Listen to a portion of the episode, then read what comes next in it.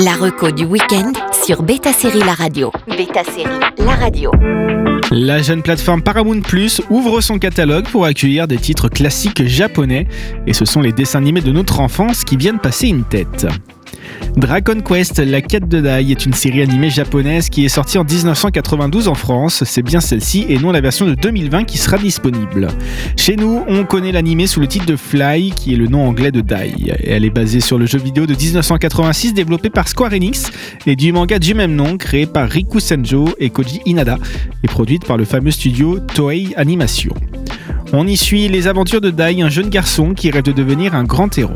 Lorsqu'une armée de monstres dirigée par le sorcier maléfique Adlar attaque l'île où il vit, Dai se retrouve entraîné dans un conflit épique entre les forces du bien et du mal. Avec ses amis et alliés, Dai doit apprendre à maîtriser ses pouvoirs, combattre les monstres et faire face à des défis de plus en plus grands tout en cherchant à vaincre Adlar et sauver le monde. Cara design typique de l'époque, surtout supervisé par Akira Toriyama, Dragon Quest reste une grande aventure avec des personnages attachants et de l'action simple et efficace. On continue chez Toy Animation avec Goldorak, prince de l'espace, qui figure parmi les séries d'animation les plus symboliques de la télévision française des années 80. Cette série est issue de la première vague de franchises japonaises consacrée aux robots géants ou mecha. Goldorak a initié toute une génération à la culture nippone. Le générique culte de 1978 reste inoubliable. La saga met en scène Actarus, un souverain extraterrestre déchu qui parvient à rejoindre la Terre à bord d'un robot géant. Goldorak, volé à son ennemi, l'Empire de Vega. En plus de son intégrale, Paramount Plus mettra en ligne le documentaire Goldorak Go, réalisé par Jocelyn Mao et Victor Chevet et produit par Galaxy.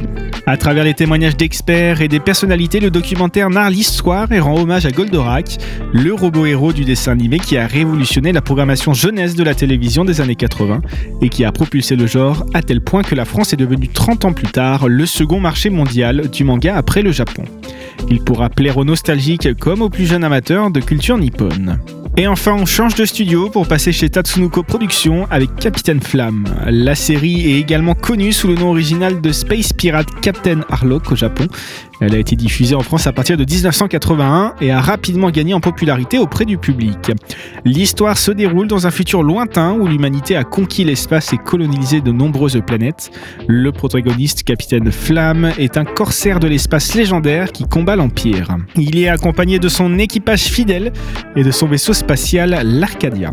Le capitaine Flamme est connu pour sa personnalité complexe et mystérieuse.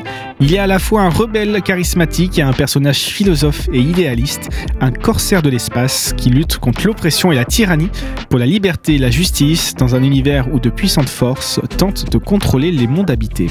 Alors si vous êtes nostalgique des dessins animés de votre enfance ou juste à la recherche des titres cultes qui ont lancé les mangas et animés en France, ces trois séries sont pour vous sur Paramount+. La reco du week-end sur Beta Série La Radio.